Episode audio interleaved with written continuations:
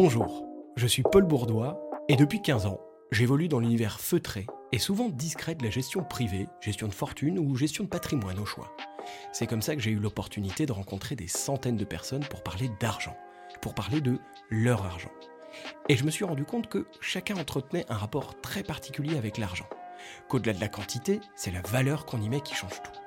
Évidemment, le sujet est aussi universel qu'intime, parfois tabou, et charrie avec lui le rapport à l'argent de nos parents, de nos grands-parents et même des générations précédentes. On est finalement tous des héritiers et pas seulement financiers. Aujourd'hui, je suis le cofondateur de France SCPI, un site qui propose d'investir simplement dans la pierre papier, et je vous propose ce podcast, Gling. Échanger avec des personnalités sur leur rapport à l'argent, retraçant la route de l'enfance pour atteindre les premiers souvenirs qui rapportent à l'argent quand la pièce tombe dans la tirelire, Gling. Gling, c'est le podcast qui parle d'argent sans parler d'argent.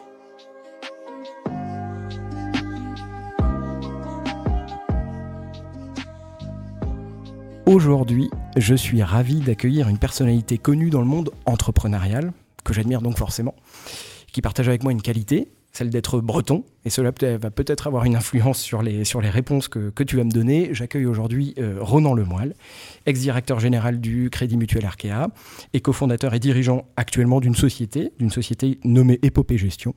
Tout un programme, mais je vais te laisser te présenter par le prisme que tu souhaites. Bonjour Ronan Lemoyle. Bonjour, comment vas-tu? Ben, Très bien un peu, un peu, euh, un peu euh, stressé, un peu, euh, je dirais, bah, impressionné d'être devant toi. Il n'y a pas de raison. Alors, par quel prisme veux-tu te présenter? Ah, écoute, je, je, je, dirais qu'en fait, pour me présenter, j'ai pris un angle un peu différent de celui que je prenais il y a quelques années maintenant. Je dirais que je commence d'abord par le côté perso aujourd'hui, en disant que je suis, je suis quelqu'un qui est breton d'origine, comme mon prénom et mon patronyme le traduisent assez aisément. Euh, quelqu'un qui euh, a des attaches avec sa région, euh, la Bretagne, le Grand Ouest, la pointe du Finistère en l'occurrence, très très forte. Et aujourd'hui, donc je, suis marié, j'ai deux enfants et, j'ai j'ai le plaisir, en tout cas j'espère avoir ce plaisir d'être aujourd'hui un entrepreneur dans la finance, qui a des sujets qui m'a beaucoup, non pas hanté, mais j'ai toujours été admiratif ces entrepreneurs, j'ai toujours voulu moi-même entreprendre. J'ai eu la chance de diriger des très belles maisons, dont le, groupe Crédit Mutuel dont tu parlais tout à l'heure. Mais j'avais envie de sauter le pas. Et donc euh, maintenant, je suis euh, quelqu'un qui à la fois euh, cherche à développer une belle entreprise, Épopée Gestion, et qui cherche à le faire au service de sa région, une région que j'aime beaucoup, le Grand Ouest en l'occurrence. Alors ça fait beaucoup, beaucoup d'informations. tu, tu, tu, te considérais pas comme entrepreneur auparavant au Crédit Mutuel Arkea? Écoute, je, dirais que l'esprit d'entrepreneur, l'envie de bouger les lignes, de mener des projets, euh, euh, d'essayer de défricher des terrains nouveaux, ça j'ai toujours ça, j'ai toujours eu ça en moi. Je pense vraiment que ça fait partie de, ce que je suis. Euh, par contre, pour moi, entreprendre c'est une dimension supplémentaire. C'est une dimension consistant globalement à partir de zéro, ou presque en tout cas, pour ensuite prendre son risque, comme on dit, c'est prendre son risque y compris financier, hein, c'est-à-dire en investissant mmh. son propre argent pour développer l'entreprise. Et ça, je l'avais pas chez, dans le groupe Crédit Mutuel Arkea. J'avais euh, bien sûr beaucoup de latitude pour entreprendre, pour faire des choses, des équipes extraordinaires, mais j'avais aussi la force de frappe d'un groupe qui est celui euh, qui est le groupe Crédit Mutuel Arkea, qui est quand même une très très grande banque, et j'avais pas mon risque personnel. En tout cas, je, je, ne mettais pas mon argent personnel en, risque. Non pas que je, ne faisais pas attention à ce que je faisais, bien entendu, je faisais très attention, mais c'est pas la même chose. Donc entreprendre, c'est à la fois mener des projets et avoir cet esprit que j'ai toujours eu, je crois, mais c'est aussi prendre un risque, y compris financier. Ok, et donc épopée gestion. Donc aujourd'hui, on comprend que tu es dans une, épopée, finalement. Là, mhm. ça y est, c'est parti. Euh, tu as sauté le grand pas. Euh, qu'est-ce que, qu'est-ce que fait épopée gestion, si on peut en dire deux mots? Bah, Épopée gestion, alors on pourrait dire que c'est une société de gestion, mais moi je ne le définis pas comme ça. C'est une entreprise qui a pour vocation d'accompagner les entrepreneurs du Grand Ouest mhm. dans leurs besoins, euh, qu'ils soient en capital pour financer leur entreprise, pour financer leurs actifs de, de bureaux, d'exploitation, pour éventuellement financer les infrastructures technologiques ou, euh, bas carbone qui vont contribuer à, développer la région d'un point de vue économique, et pour, euh, bah, tout simplement être la solution euh, du financement des entreprises du Grand Ouest, avec ce petit supplément d'âme qui est le nôtre, qui consiste à avoir des gens dans la boîte capables d'accélérer, comme on dit, les entreprises, donc d'apporter du support opérationnel. Donc on se définit souvent comme étant une société de gestion ou un fonds d'entrepreneurs pour entrepreneurs, ce qui pour nous est assez différent parce que ça veut dire qu'on ne se contente pas, et ce n'est pas, pas mal de le faire, de, de d'investir. On veut aussi avoir un impact réel sur les participations qu'on prend, c'est-à-dire être aux côtés de l'entrepreneur pour l'aider à grandir au-delà de l'argent qu'on est capable de mettre dans sa boîte. Et moi, en tant que particulier, si j'ai envie d'investir dans, dans, le fonds Épopée Gestion, est-ce que c'est ouvert C'est possible. En fait, on a cinq fonds aujourd'hui, hein, parce qu'on n'a pas qu'un mhm. fonds, on en a cinq. On en a deux dans, dans ce qu'on appelle le venture capital. On en a mhm. un en capital investissement, donc plutôt côté PME. On en a un en immobilier. On en a un en infrastructure. Et on en prépare quelques autres là prochainement. Mais effectivement, si je suis particulier, je peux investir des tickets qui vont aller, on va dire, de 30 000 à euh, certains plusieurs millions d'euros dans nos fonds. Ce sont des fonds qui sont majoritairement investis par des institutionnels, donc euh, des assureurs, des banquiers, euh, des asset managers. Mmh. Mais bien sûr, on est très euh, demandeur d'avoir les entrepreneurs à nos côtés, pas seulement pour l'argent qu'ils apportent, mais aussi parce que ces gens qui investissent chez nous sont souvent, comme je le disais à l'instant, les entrepreneurs qui veulent y trouver un supplément d'âme consistant à pouvoir apporter leur propre savoir-faire. Ok. Alors, on va rentrer dans le vif du sujet de, l'argent et remonter un peu le temps. Euh, tu, parlais de la Bretagne. Donc, mhm. euh, en préparant cet entretien, on a, on a, évoqué souvent le, la Bretagne. Et donc, toi, tu as grandi euh, au, bout du bout, Penarbed. oui, pratiquement au bout du bout. Je suis né à Brest, Brest même, diraient certains. Donc, je suis né à Brest. Effectivement, j'ai fait une grande partie de ma vie jusqu'à la terminale et la prépa. Puis ensuite, j'ai migré un petit peu à Paris pour mes études. J'y suis revenu très vite, puis je suis revenu juste après mes études pour, euh, pour intégrer ce qui s'appelle le groupe CMB à l'époque. Donc euh, effectivement, j'ai un, un, attachement viscéral avec cette région, pour des raisons que tout le monde comprendra aisément. Oui. Et euh, comment, donc tes parents sont originaires de Bretagne, ils n'ont pas mmh. migré à un moment donné. Non, non. est-ce que, si on parle d'argent, puisque c'est le sujet, mmh. est-ce que chez toi, on parlait d'argent Quel rapport tes parents avaient à l'argent est-ce qu'ils étaient en phase eux-mêmes, tous les deux? Euh, comment, comment ça se passait? Ah, Si je voulais le dire d'un trait d'humour, je dirais que mes parents ont eu un rapport à l'argent qui était euh, quelque part un rapport avec leur banquier un peu compliqué, parce que je suis une famille qui est assez modeste, dans laquelle on va dire les fins de mois étaient parfois un peu compliquées. non pas que j'ai une, je, ne suis pas en train de faire un Zola, hein, j'ai pas une vie malheureuse, j'ai une vie très heureuse au contraire. Baignée d'amour et on avait vraiment une famille qui était très soudée, qui était très forte. Par contre, l'argent chez nous c'était un peu compliqué, c'est-à-dire qu'on avait un, un peu de mal à, imaginer la fin du mois quand le 20 du mois se profilait. On était déjà à se dire comment on va faire pour finir les 10 derniers jours. En tout cas, mes parents étaient dans cet état d'esprit-là. Donc, c'est-à-dire que l'argent, ça a toujours été un sujet qui était, euh, si, je, si je fais un peu la pyramide de Maslow, hein, c'est-à-dire qu'on essayait de, satisfaire les besoins élémentaires et puis ensuite on essayait d'aller un peu plus haut. Et mes parents le faisaient surtout pour leurs enfants. Essayaient surtout leurs enfants, pas seulement des, des, besoins alimentaires couverts, mais un peu plus que ça, en, nous permettant d'accéder à des choses auxquelles eux n'avaient pas eu accès. Mais c'était un rapport compliqué, l'argent chez mes parents. Alors, sans faire de psychologie de comptoir, est-ce que tu penses que tu as pris une revanche justement en allant dans ce milieu euh, bancaire? Est-ce que euh, tu aurais été dans un autre milieu si tu n'avais pas connu je, pense, je pense je pense pas. Après, c'est toujours pareil. Hein. J'ai jamais fait d'introspection aussi poussée qui permettrait de comprendre des actes manqués, on va dire. Mais je n'ai pas le. En tout cas, de manière consciente, non, euh, clairement. Euh, c'est pas, c'est pas ça l'esprit. Il y a, y a, un petit clin d'œil intéressant, effectivement. C'est-à-dire que, comme j'ai eu le coutume de le dire, et ma mère est rentrée plus souvent chez le banquier en pleurant qu'en souriant. Et son fils a fini dirigeant d'un groupe bancaire. Donc, c'est, un petit. Je sais pas si c'est un pied de nez l'histoire, mais c'est, un petit côté rigolo. Mais je ne je, je, l'ai pas fait pour ça, en tout cas, certainement pas. Et tu en es sorti en souriant du, du Crédit Mutuel Arkea? C'est une expérience incroyable. Moi, c'est euh, là diriger, parce que j'y suis rentré en culotte courte, j'y suis rentré à 23 ans, mhm. euh, sortant de l'école à peine. Euh, J'avais fait 6 mois chez, chez Ernst Young avant, à Paris, et j'y suis rentré, je me rappelle comme c'était hier, un 4 juillet 1995, donc ça date un petit peu. J'ai fait 23 ans de carrière en gravissant à peu près tous les échelons de la maison jusqu'à en devenir directeur général en, 2008 et diriger ce groupe pendant une douzaine d'années aux côtés de Jean-Pierre Denis qui était, président du, du groupe. C'est forcément un bout de carrière important. Mhm. quand j'ai quitté Arkea, j'ai fait euh, passer plus la moitié de ma vie, hein, si je raisonnais globalement. Je suis parti à 47 ans, donc tu vois, 23 ans, euh, c'est à peu près ça. Mais surtout, c'était euh, une tranche de vie incroyable. j'ai fait des rencontres qui resteront à jamais gravées en moi, à tous les niveaux. J'ai fait mener des projets avec des équipes incroyables. C'est une maison pour laquelle j'ai une, affection particulière. Mhm. C'est quelque chose qui restera en moi pour toujours. Et pas, pas juste pour euh, les quelques sujets que je pourrais raconter, qui sont quelques succès qu'on a pu avoir ici ou là. Je pense qu'on j'espère qu'on a eu quelques-uns. Mais surtout pour la, le, rapport humain que ça, que ça va apporter, pour les, encore une fois, les belles rencontres que j'y ai faites. C'est magique pour moi. Quand tu dis belles rencontres, c'est des gens qui t'ont donné ta chance, euh, qui ont euh, qui t'ont confié des projets importants. Oui, oui, c'est ça. En fait, moi, je, moi, je dis souvent, c'est au. Alors maintenant, j'arrive à 50 ans, donc je peux me permettre de dire que je, je peux commencer à transmettre un petit peu. Oui. Et euh, je dis souvent à ceux qui rejoignent la, épopée gestion, ou à ceux que je croise plus jeunes que moi, sans donner de conseils, parce que les, conseillers ne sont pas les payeurs, comme on dit, mais je dis en mm. tout cas, il y a un truc que moi j'ai retenu, c'est qu'il faut laisser sa chance à la rencontre dans la vie. C'est-à-dire qu'il ne faut jamais traiter celui qu'on croise ou celle qu'on croise euh, en se demandant si oui ou non euh, ça vaut la peine de, discuter cinq minutes avec lui. Il faut celui qui vous sollicite, il faut lui parler, il faut échanger avec lui, il faut celui ou celle il faut voir si ça peut pas donner des grandes aventures derrière. Et moi, j'ai eu cette chance, effectivement, pendant que j'étais chez euh, Arkea notamment, d'abord de rencontrer celui qui m'a fait rentrer, donc, euh, qui était quelqu'un pour lequel j'ai beaucoup d'admiration, qui est malheureusement euh, décédé aujourd'hui. Derrière, de rencontrer plein d'équipes avec qui j'ai fait des projets extraordinaires.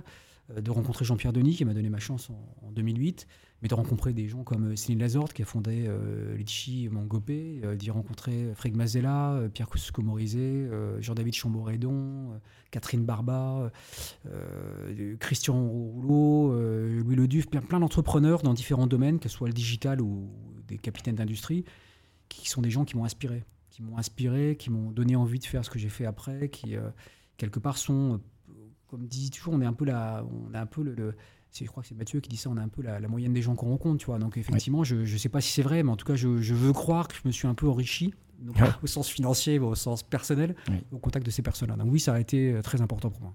Ok.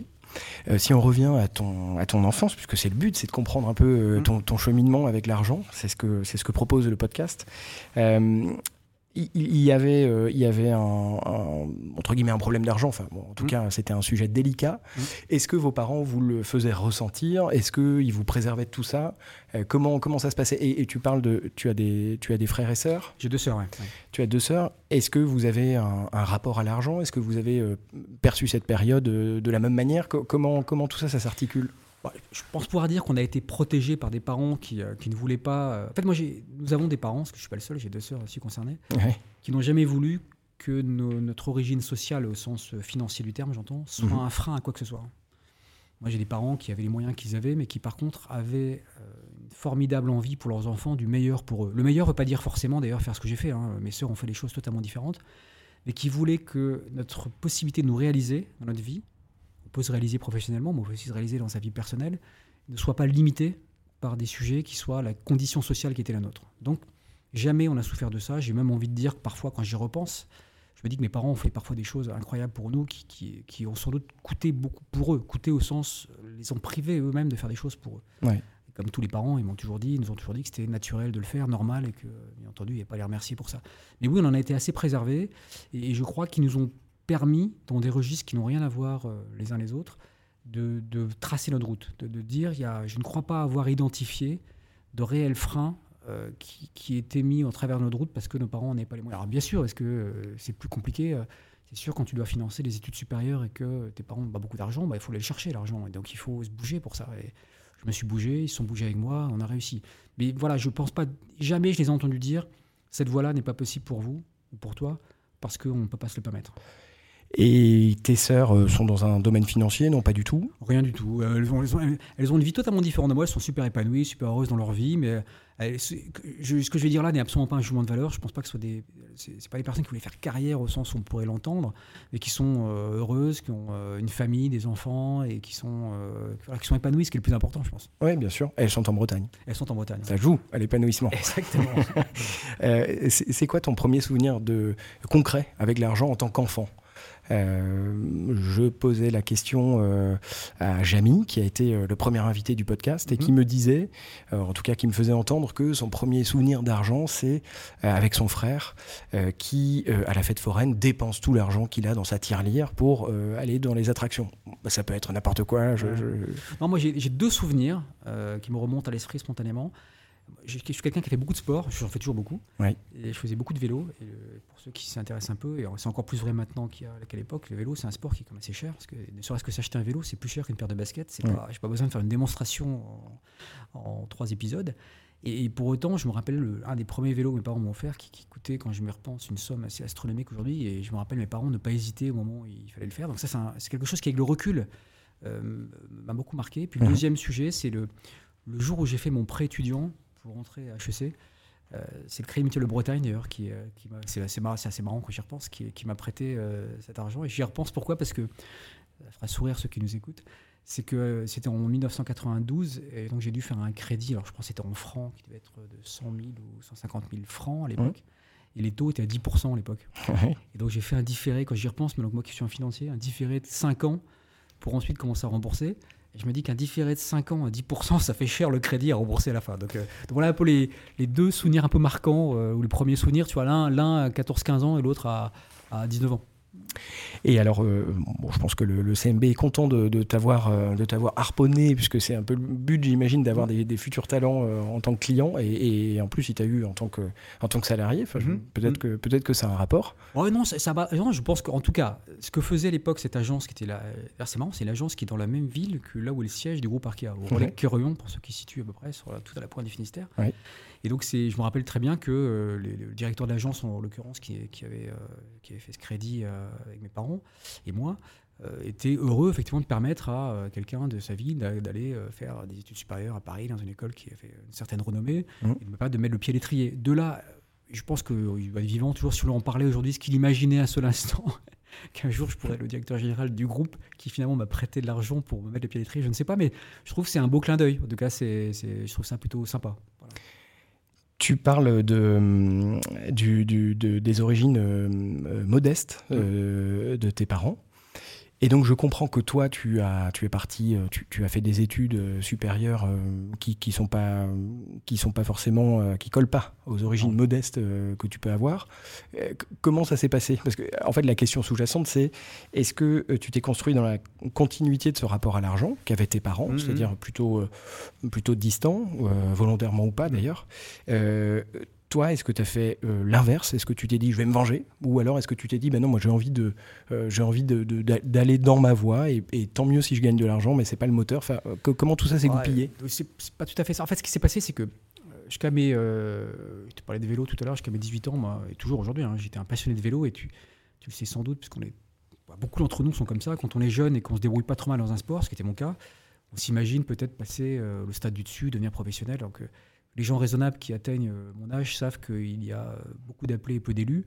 Mais quand on a 17-18 euh, ans, on imagine que bien sûr on va y arriver. Donc moi j'étais dans cet état d'esprit, ce qui veut dire que je me débrouillais bien à l'école, mais je forçais pas trop mon talent, si on, veut parler, comme ça. Et donc en terminale, j'étais dans une voie qui était une voie techno à l'époque, qui n'était pas vraiment une voie qui orientait vers des études très longues en tout cas. J'ai un ou deux de mes profs qui ont, qui ont demandé à, me parler à moi, mais aussi à mes parents, mmh en leur disant écoutez, votre fils, il, pense qu'il a quelques qualités.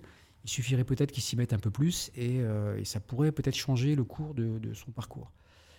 Euh, et, je me rappelle très bien mon père me dire euh, cette chose qui, avec le recul, me paraît pétri de bon sens, mais que j'ai trouvé dur à entendre à l'époque. C'est qu'il m'a dit Écoute, Ronan, c'est super ce que tu fais dans le sport, tu débrouilles bien, tu as des bons résultats, mais moi je pense que tu feras jamais un professionnel dans le vélo. C'est dur à dire peut-être, mais c'est la réalité. Je vois autour de toi des gens dont on voit qu'ils pourraient devenir des champions, et toi on voit que tu, tu as un très bon niveau, mais ça ira pas au-dessus. À l'inverse, on entend tes profs dire que peut-être tu peux, et c'est quand même ce qui assure une stabilité dans la vie, accéder à des études supérieures qui donneront euh, possibilité de faire autre chose.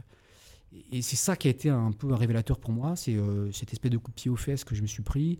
Mon père qui m'a dit ça, euh, mes profs qui m'ont dit bah, allez-y, investissez-vous, travaillez, vous pourrez y arriver, notamment en rentrant dans une prépa, ce qui était un sujet qui était inconnu chez nous. On ne savait pas ce que c'était qu'une prépa HEC, encore moins qu'HEC, encore moins HEC, pardon. Et donc, c'est comme ça que ça s'est fait. Et, donc, c'est, ce sont des professeurs qui, qui euh, m'ont dit il y a un truc à faire pour votre fils, il faut juste qu'il s'y mette un peu plus. Et à partir de là, je pense que ce qui a été mon moteur, c'est pas une revanche, c'est pas l'argent. Absolument pas. J'ai pas pensé à ça. Je pense que je suis un compétiteur dans l'âme. Je, pense que ce que j'aime, c'est la compétition. Et je pense que j'ai trouvé une autre forme de compétition au moment où mon père a dit que celle que j'imaginais pour moi dans le sport tout court était une voie dans laquelle je réussirais sans doute pas. Alors, Vrai, pas vrai, j'en sais rien. Tout ce que je peux dire, c'est que euh, s'il est encore là aujourd'hui, parce que malheureusement, mes parents sont décédés, je pourrais dire qu'il a eu raison mille fois. donc, euh, je pourrais lui dire merci d'ailleurs. Oui, c'est vrai. Et tu, aurais pu euh, lui dire, bah, je, on va pas être vulgaire, mais tu aurais pu aller à, contre-courant de ce qu'il te disait et lui prouver aussi que tu pouvais être champion, cadet, j'en sais rien, quel âge, peu importe. Mais ça aurait pu être l'inverse aussi. Ça aurait pu piquer en toi une, une envie de lui prouver. Oui, mais en fait, d'abord, j'avais j'avais un immense respect pour, pour mes parents et pour ce qu'ils véhiculaient comme valeurs, puisque j'ai des parents qui ont toujours véhiculé des valeurs de courage, d'abnégation, de, d'humilité, de plein de belles valeurs. On trouve des belles valeurs dans la vie.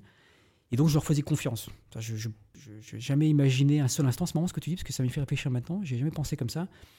Quand il me l'a dit, ça m'est paru évident. Je me suis dit, avec le recul, quelqu'un qui est capable de dire ça à son fils, quand tu es, euh, tu es peut-être parent, moi je suis parent aussi. Oui, j'ai deux enfants. Quand tu es parent, tu, n'as pas envie de blesser tes enfants par définition. Ce que tu veux pour eux, c'est le meilleur dans ce qui les intéresse. et tu es prêt à les pousser à fond pour ça. Si un jour tu es capable de dire à un de tes enfants, cette voie dans laquelle tu veux aller, ça le fera pas, c'est pas pour lui faire du mal, c'est parce que tu en as l'intime conviction. Et à l'inverse, si tu lui dis qu'il y a une autre voie possible, c'est que tu sais que bah, tu, tu, vas être derrière eux. Et moi, j'ai vécu ça comme ça, je pense, avec le recul. J'ai entendu ce message de mon père comme étant à la fois dur. Je suis, il peut pas ne pas me le dire s'il ne le pense pas sincèrement. Et si à l'inverse, il me dit qu'il y a une voie dans laquelle je peux aller, c'est qu'il y croit vraiment. Et, donc, c'est comme ça que j'ai réagi. je me suis dit, il faut y aller, quoi. Donc, c'est évident. je comprends. Euh, comment tu as donc tu as fait un prêt pour pour, pour financer tes études? Mm. euh, C'est des études qui coûtent cher. Euh, comment ça s'est passé? Moi, j'ai envie de j'ai envie de, tirer sur le fil pour pour savoir et surtout de, parler peut-être de tes professeurs. Alors là, on sort complètement du mm-hmm. cadre de l'argent. Qu'est-ce qui s'est passé à ce moment-là pour, pour, tes professeurs? C'est incroyable. bah écoute, moi j'ai d'abord j'ai en prépa parce que ça s'est passé comme ça. Je suis rentré en prépa après terminale pour le coup, mm. en prépa HEC. J'ai eu des profs hallucinants, bah, hallucinants au sens qui ont été, euh, une petite prépa, c'est une petite prépa à la pointe de Brest, euh, dans un lycée qui a, beaucoup souffert les intempéries derniers, là, et euh, qui, qui, en fait était une prépa de 20 personnes, on était 20 dans la prépa. Et j'ai eu des profs, qui, euh, profs de maths, profs de philo, profs de français notamment, profs d'espagnol, qui, ont été des gens qui assez vite ont confirmé ce qu'on ce imaginait. C'est-à-dire si je me mettais un peu, ça pouvait marcher. Et j'ai notamment un souvenir assez incroyable, c'est que donc quand tu passes les, écoles de commerce, c'est mhm. toujours pareil aujourd'hui, hein, tu as des écrits qui durent une petite quinzaine de jours, puis après tu as un petit SAS qui dure euh, quelques semaines, et puis l'admissibilité et les oraux éventuellement, les épreuves orales. Et donc, je me rappelle toujours que le matin qui a suivi la dernière épreuve, le lundi matin, donc qui suivait le samedi où était la dernière épreuve des écrits, ma mère est venue me réveiller en me disant à 8 h en me disant il y a quelqu'un qui veut, ton prof de maths veut te parler. Mhm. Euh, c'est trop bizarre, mon prof de maths m'appelle chez moi. Mhm. Et donc, il euh, faut se rappeler, on est en 1992, euh, il n'y a pas de téléphone portable, donc il appelle sur un téléphone fixe, donc il s'est forcément renseigné auprès du, auprès du lycée, quel était mon bref, peu importe. Et donc, il me dit écoutez, Renan, il faut que vous veniez au lycée dans une heure, on va commencer à préparer l'oral d'HEC parce qu'il y a le HEC, il y avait notamment l'épreuve de maths, l'épreuve mhm. d'économie, etc. Et donc j'ai des profs qui, en maths, en éco, en euh, philo, en français, ont passé du temps avec moi pendant cette période, au-delà de, du temps qu'ils avaient passé avec moi avant, pour simplement, alors que ça ne leur rapportait rien, si on revient sur le terrain financier, me donner cette chance de rentrer euh, dans, cette école euh, à laquelle... Et d'ailleurs, c'était à la fois j'étais admiratif de voir ça. Et puis en même temps, c'était une preuve de confiance assez incroyable. Parce que moi-même, j'ai demandé si ça allait marcher ou pas. Donc oui, donc j'ai un souvenir euh, assez hallucinant de, cette période où j'ai eu des gens qui, d'ailleurs, dont je suis resté assez proche, puisque pendant très longtemps, j'ai échangé, encore aujourd'hui, mon prof de philo, euh, les vœux euh, avec eux, mon prof de maths également. J'ai j'ai une affection, je pense peut le dire comme ça, particulière pour eux, et une reconnaissance sans borne pour des gens qui ont changé ma vie, c'est peut-être un grand mot, parce que je, mais, quelque part donné une orientation à ma vie professionnelle qui a quand même conditionné beaucoup de choses ensuite derrière. Donc voilà, donc je suis, euh, je suis éternellement reconnaissant.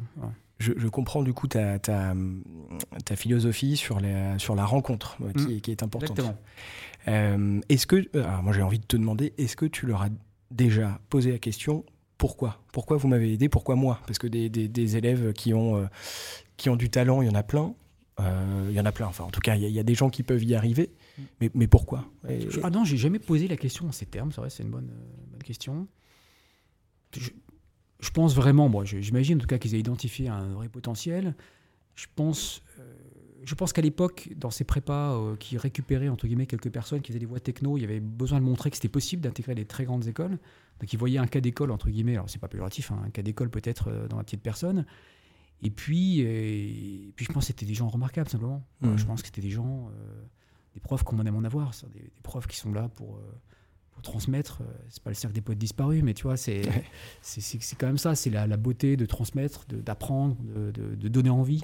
Enfin, moi, je, en prépa, beaucoup de gens disent qu'ils ont trouvé ça difficile, dur. Oui, c'est dur, mais moi, j'ai des souvenirs incroyables. J'ai une soif d'apprendre qui est née là-bas, qui était incroyable. C'est de là que je tiens euh, aujourd'hui encore ma curiosité sur plein de sujets que j'avais peut-être moins aiguisé avant. Mm. Donc, donc voilà, c'est des gens, je pense, qui, tout simplement avaient envie d'être, de, qui étaient des profs au sens premier du terme pour moi, c'est des gens qui ont envie de transmettre et qui donc ont envie d'aller jusqu'au bout, qui ont identifié quelqu'un qui peut-être, bah, j'imagine qu'il y avait un peu de ça, en tout cas montrer une soif d'apprendre et de réussir très forte, ça devait se sentir. Et donc ils se sont dit, ça vaut le coup. Donc, euh, est-ce que euh, en prépa, donc après ta prépa, tu as eu, tu as eu mm. HEC, mm. la prestigieuse HEC. Euh, est-ce que tu t'es senti euh, un peu en décalage peut-être avec d'autres élèves qui venaient de milieux plus favorisés? Euh, Est-ce que est-ce que c'est quelque chose qui, si ça a lieu, t'a dérangé? Comment comment tu t'es mm. senti venant d'origine plus, plus modeste, peut-être ouvrière C'est une bonne question. Je, vais, te répondre dans le détail, dans le détail avec deux illustrations, mais je vais donner une illustration du, du sujet. Fait, c'est comme quand tu te retrouves pour la première fois, quand ça t'arrive en tout cas, à inviter un dîner dans lequel il y a trois fourchettes, trois couteaux, euh, là, tu sais pas par quoi commencer. Bon, bah, moi, globalement, c'est à peu près ça. et donc, j'ai deux souvenirs. Le premier, c'est quand j'arrive pour passer les oraux de l'HEC, donc avant euh, de rentrer à HEC. Donc, euh, comme tu, c'était un, quand j'y repense, c'est marrant, j'ai, pris un train couchette, ça existait encore à l'époque, de Brest, pour arriver à Versailles Chantier le lendemain matin à 8 h j'avais pratiquement jamais mis les, mains, les pieds à Paris, je crois, mm de mémoire. Donc j'avais quand même 19 ans. Aujourd'hui, quand je vois ça, je ça paraît surréaliste à ceux qui les écouteront peut-être, mais c'est la mhm. vérité. Et, et, euh, et, donc je suis allé à HEC. Et donc je suis déjà arrivé dans un monde où tout le monde était là, passer euh, les euros. Plein de mhm. gens qui venaient de lycées très prestigieux. Euh, le Grand, Ginette, Hoche et pas mal d'autres, mhm. qui se connaissaient tous. Et moi, j'étais le seul arrivant du fin fond de la Bretagne, de mon lycée, etc. Donc, et, et d'un milieu qui était assez décalé. Donc vraiment, ça a été, parce que ça dure trois jours, les, en tout cas ça durait trois jours à l'époque, les épreuves d'HEC, tu dors sur le campus, etc. Mm. Et j'ai à la fois trouvé des gens très sympas qui ont soit venu nouer le contact assez vite avec moi, et puis en même temps j'étais pas forcément très à l'aise. Donc ça c'est le premier souvenir. Mais ça m'a pas. Euh, je, je, je, heureusement, j'ai pas perdu tous mes moyens, ça s'est bien passé, la preuve, j'ai réussi à intégrer. Puis, deuxième euh, chose, c'est quand tu rentres dans l'école, effectivement, et tu te rends compte au fur et à mesure qu'il y a objectivement un décalage euh, notamment financier, euh, ce qui n'est pas un jugement de valeur, mais effectivement, moi je comptais euh, les francs à l'époque et, j'avais des gens, et tant mieux pour eux d'ailleurs, mes enfants sont comme ça aujourd'hui, qui comptaient beaucoup moins. Et donc ça, j'en étais pas jaloux, mais ça me faisait montrer à quel point, c'est pour ça que je parle beaucoup de ces sujets-là aujourd'hui, il peut y avoir des barrières, y compris psychologiques, pour l'accès à ces grandes écoles compte tenu du décalage social, on va dire. Et puis, ça, ça peut-être que ça montrait également ce à quoi je pourrais peut-être accéder si jamais ça se passait bien pour moi. Voilà. Ok, d'accord. Euh, est-ce que ton, est-ce que tu te souviens de, de, de, ta première, de ta première paye? Qu'est-ce que tu as fait de ta première paye? Déjà, est-ce que c'était en, francs? Très bien. Ouais. c'était en francs. Alors, je parlais pas des, des payes en stage, que ça c'était autre chose, mais ma première paye c'est au CMB, ouais. de Bretagne, donc en juillet, fin juillet 95, sans doute, puisqu'on était payé comme toujours fin de mois. Et à l'époque, j'avais été embauché sur un salaire, je me rappelle comme c'était hier, hein, de 165 000 francs. Donc c'est bon, il faudrait réinflater tout ça parce qu'il y a quand même beaucoup d'années qui sont passées. Et en fait, je me rappelle me dire que c'était beaucoup d'argent. Ouais, c'était une somme. Ouais. mon, la, femme qui est mon épouse aujourd'hui, puisqu'on vivait ensemble déjà à l'époque, je me mais qu'est-ce qu'on va faire de tout ça quoi? Euh, Donc, c'est un peu ça souviens. Moi, moi faut, faut, pour l'illustrer, encore une fois, sans faire Zola, je, me rappelle quand même que quand on faisait les courses, nous, en région parisienne, parce que mon épouse était avec moi en région parisienne, mhm on gardait tous les tickets de caisse et on comptait les francs qu'on dépensait tous les jours pour savoir si on resterait assez à la fin du mois. Donc le jour où tu commences à toucher ta paye et tu te dis mais finalement c'est on est c'est royal, c'est vrai que ça a été ce sentiment, c'est de dire on, tout, on peut acheter plein de trucs, tout est possible. Donc voilà, donc j'ai eu un sentiment, j'irais pas dire de richesse, mais de de me dire mais j'ai pas besoin de compter. Oui, de soulagement. Ouais, de soulagement, c'est peut-être ça. T'as raison, c'est bon, c'est peut-être de soulagement. Ok, et donc, alors, bah, qu'est-ce que tu as fait de, cette première paye, si, tu t'en rappelles, si tu as envie de. oui, alors, euh, on a d'abord, on a, on a commencé par louer une maison bien plus grande que celle dont on avait besoin, parce qu'on était deux, on a pris une maison. Euh, euh, dans le Nord Finistère où il y avait cinq chambres, donc autant dire qu'on n'en avait pas besoin. on était très heureux, d'être à bord de la mer pour se payer un truc très très grand. On s'est acheté une voiture, on a fait un ou deux petits voyages. Mais, mais en fait, c'est marrant parce que on est resté assez longtemps dans cette. mais des voyages pas très exubérant parce qu'on avait tellement été habitué à faire attention que tu t'imagines pas que tu vas faire beaucoup plus. Et, ça s'est déridé ou débridé au fur et à mesure. Ça a mis quelques années. Hein, ce que tu t'adaptes à ça parce que c'est pas. Euh, j'ai pas été habitué à ne pas compter, et à, dépenser de l'argent sans compter justement. Alors, loin de dire qu'on était riche, mais pour nous, c'était beaucoup par rapport à ce qu'on avait avant. Donc, euh, on a fait des petits trucs qui peuvent paraître anecdotiques. Moi, on s'est acheté une voiture, on s'est loué une grande maison, on a construit une maison assez vite derrière. Ouais. 23 ans, es très fier, 24 ans, très fier de pouvoir construire la première maison. Tu vois, c'est des choses comme ça. Et est-ce qu'il euh, il y a eu un sentiment de culpabilité euh, vis-à-vis de tes parents Peut-être qu'ils avaient eu plus de mal à, joindre les deux bouts? Est-ce est qu'il y a quelque chose qui s'est emparé de toi où tu te disais ah, attention, il faut pas que je dépense ou c'est mal de dépenser? Je parlais en, en introduction de, de, tes origines bretonnes. Mmh. Je, te pose cette question et j'intègre cette mmh. notion parce que je sais que en Bretagne, il y a une question de pudeur aussi, euh, où il faut pas trop montrer, c'est pas show off. Oui, on n'aime pas trop pas trop ça chez nous de base, et puis moi, c'est pas trop mon truc non plus. Donc j'essaie d'éviter. Alors, c'est jamais, pas non plus se cacher pour vivre, mais bon, on considère que c'est pas, faut pas éclabousser les gens avec l'argent qu'on a. Tant mieux si on en a, et j'ai la chance d'avoir un petit peu aujourd'hui, donc tant mieux. Et ça a plein d'intérêts, effectivement. On essaie de faire attention à ça. Culpabilité, je sais pas. Moi, je, ce que je dirais, euh, c'est que euh, ce que j'ai ressenti à l'époque, c'est la difficulté à la fois de bien en profiter pour soi, Mhm. Puis d'essayer d'en faire profiter les autres sans non plus leur en mettre plein la figure. Parce que il y a quelque chose euh, que mon épouse me rappelle régulièrement d'ailleurs et que, que, euh, que j'essaye de- de- d'intégrer.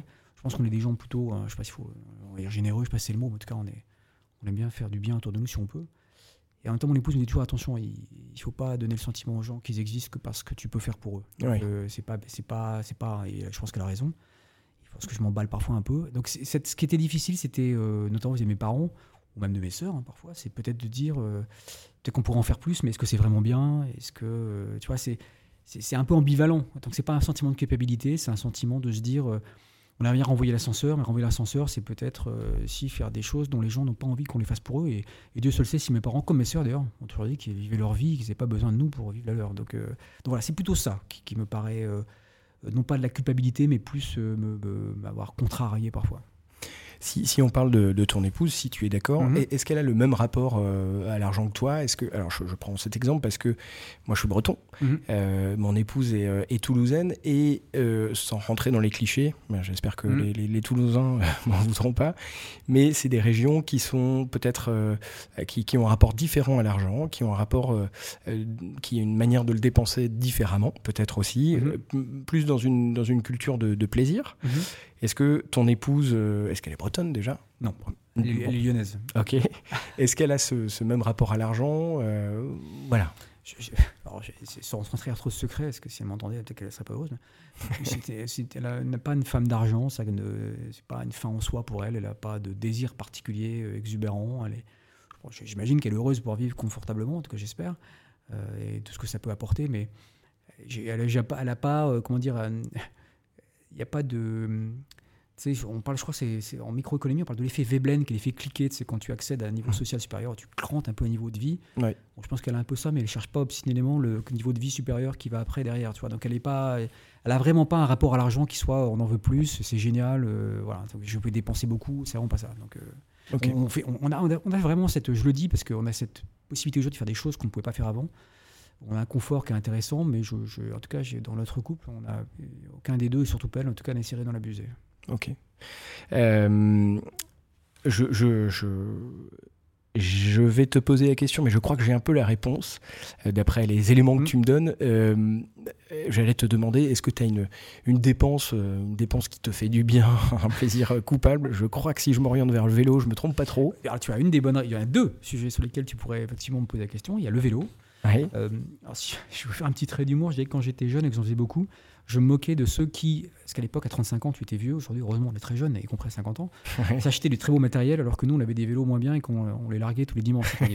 et aujourd'hui, c'est ce que je fais. Aujourd'hui, à 50 ans, j'ai la chance d'avoir un peu de sous, comme je disais, donc je m'achète des beaux vélos, euh, j'en ai plusieurs, euh, je suis un peu fanat de matériel, etc. Donc ça, j'adore. Et deuxième péché mignon, c'est le vin. Je suis un fanat de vin, donc euh, je peux faire des, des folies pour acheter des belles bouteilles de vin, c'est possible. C'est deux plaisirs qui ne vont pas ensemble. Enfin, en tout cas, pas en même temps. Attention. En tout cas, il faut, euh, comment dire, il faut, euh, il faut goûter le vin avec parcimonie si on veut pouvoir faire du vélo avec un peu d'efficacité. Ouais. Donc, euh, donc j'essaye de m'astreindre à ça. Tu, tu- par exemple, je, au travail, je ne bois pas une goutte d'alcool en semaine. Ouais. Si je prends un verre de vin ou deux ou même trois, c'est le vendredi soir et le samedi soir, Mm.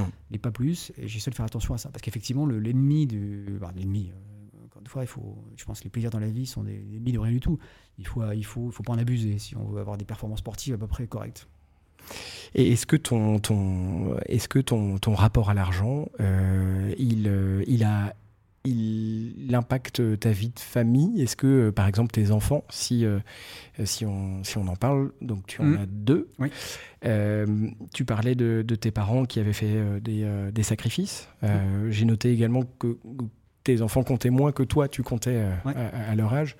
Qu'est-ce que, qu'est-ce que tu as envie de leur transmettre Euh, Et je te pose cette question parce que Mm. souvent on voit des personnes qui, euh, qui rentrent complètement en opposition de, de- de ce qu'ils ont reçu, de, Mm, de mm. l'éducation qu'ils ont reçue, l'éducation financière, et d'autres qui, au contraire, épousent, épousent cette éducation. Donc, toi, comment tu... tu...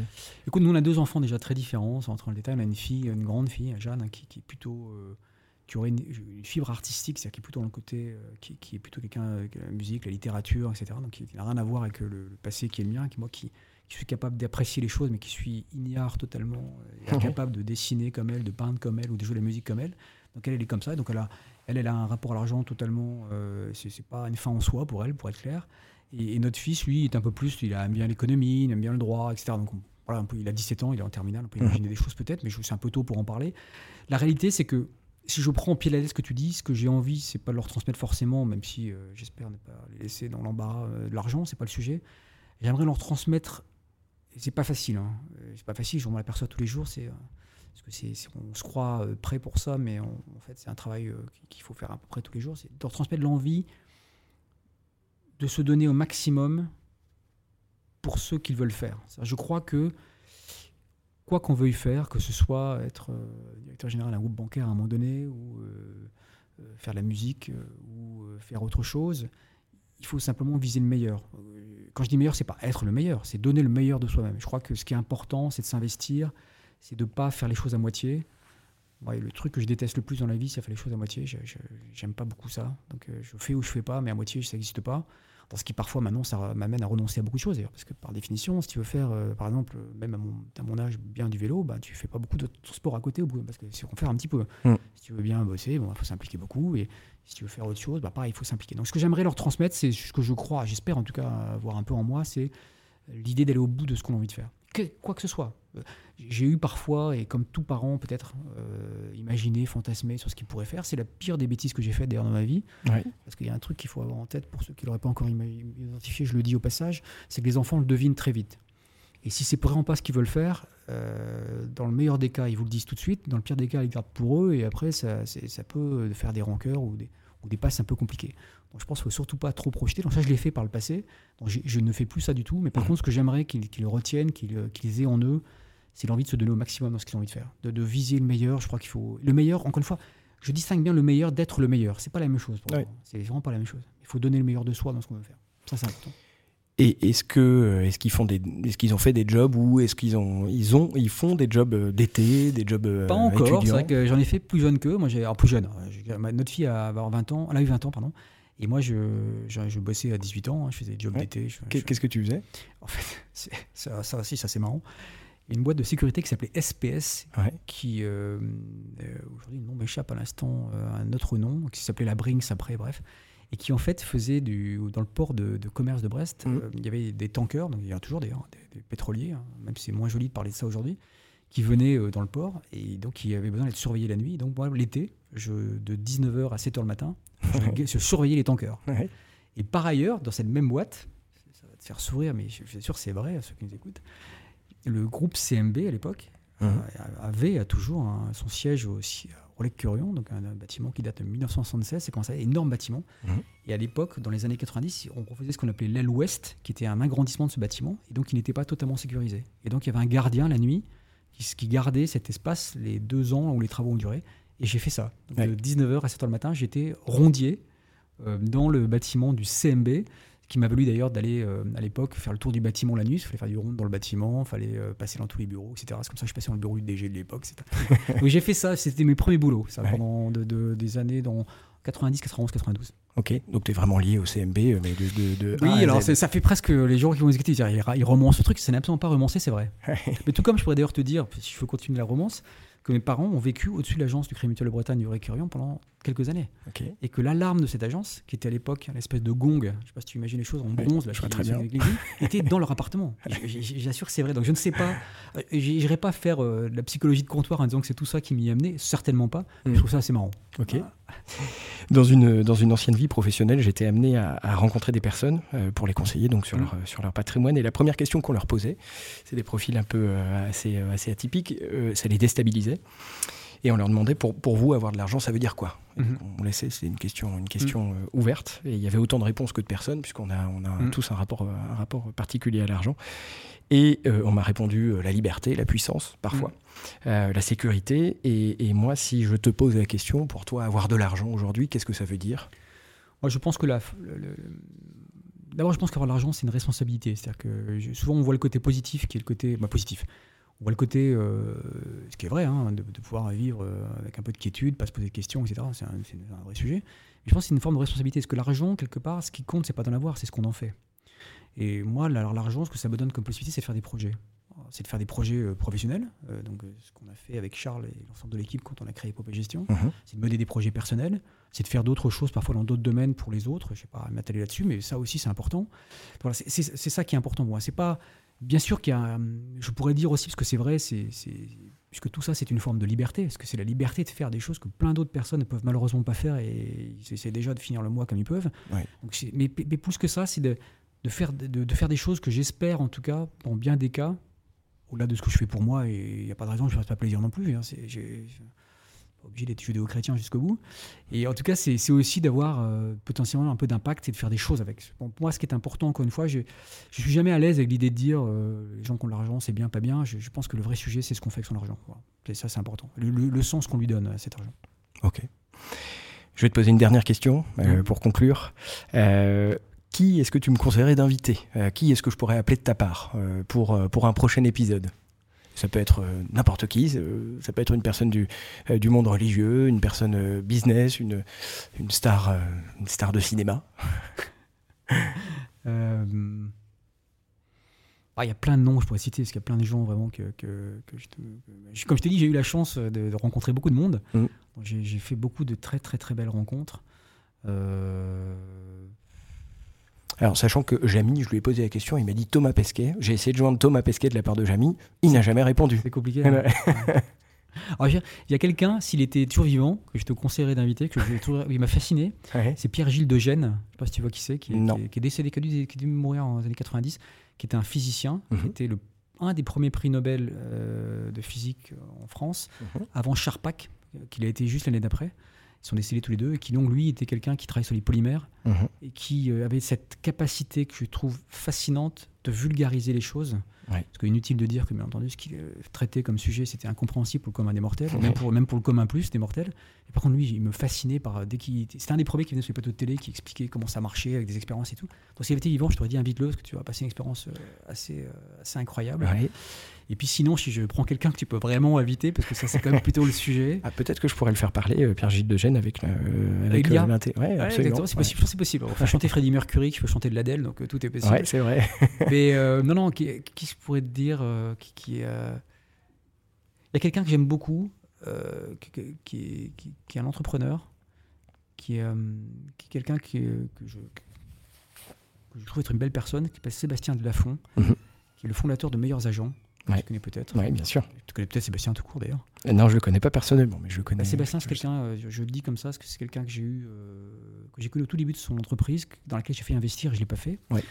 Euh, que j'ai vu euh, passer par tous les couleurs de l'arc-en-ciel, y compris pas loin de la faillite, je pense, qui a vendu euh, sa boîte il y a 2-3 ans et qui, qui est une personne qui est par ailleurs une très belle, que j'ai eu comme client quand j'étais chez chez Arkea, Mhm. qu'on a financé, Mhm. et que c'est par ailleurs, je pense, une très belle personne. Je pense que si tu as invité Sébastien, tu pourrais parler à la fois d'argent avec lui, il connaît bien le sujet, hein, parce qu'il a de meilleurs agents, c'est c'est un- un- une boîte qui travaille sur la, notamment sur, pas que, mais notamment sur la, la valorisation des biens immobiliers, qui est Mhm. toujours hein, d'ailleurs, et qui euh, faisait la mise en relation pour la vente d'actifs, donc connaît très bien le sujet de l'immobilier, et qui en même temps est quelqu'un qui a des vraies valeurs et qui peut raconter des très belles choses et avec beaucoup de profondeur. Donc je pense que tu passerais un bon moment avec lui. Voilà. On va passer un bon moment ensemble. Attention, je vais vraiment l'appeler. Je vais... Tu as raison. Ronan, je rappelle que tu es euh, euh, dirigeant, euh, directeur général et cofondateur de d'Épopée Gestion. Euh, je te remercie de m'avoir fait confiance, euh, de t'être de confié sur ce sujet aussi simple que complexe qu'est l'argent. Euh, J'espère que vous aussi, qui nous écoutez, avez apprécié cet échange. Je vous dis à très bientôt pour un prochain épisode. Merci Ronan. Merci à toi, au revoir. Merci à tous d'avoir écouté cet épisode de Gling. S'il vous a plu, parlez-en autour de vous. Partagez-le sur vos réseaux, avec vos amis, avec votre famille. Je ne suis personne dans l'univers du podcast, je débarque de nulle part, et quelques personnes connues ont décidé de répondre à mes questions sur l'argent, et je les en remercie. Pour le reste, je suis Paul Bourdois, cofondateur de France SCPI, et je vous dis à bientôt en attendant un nouvel épisode. Gling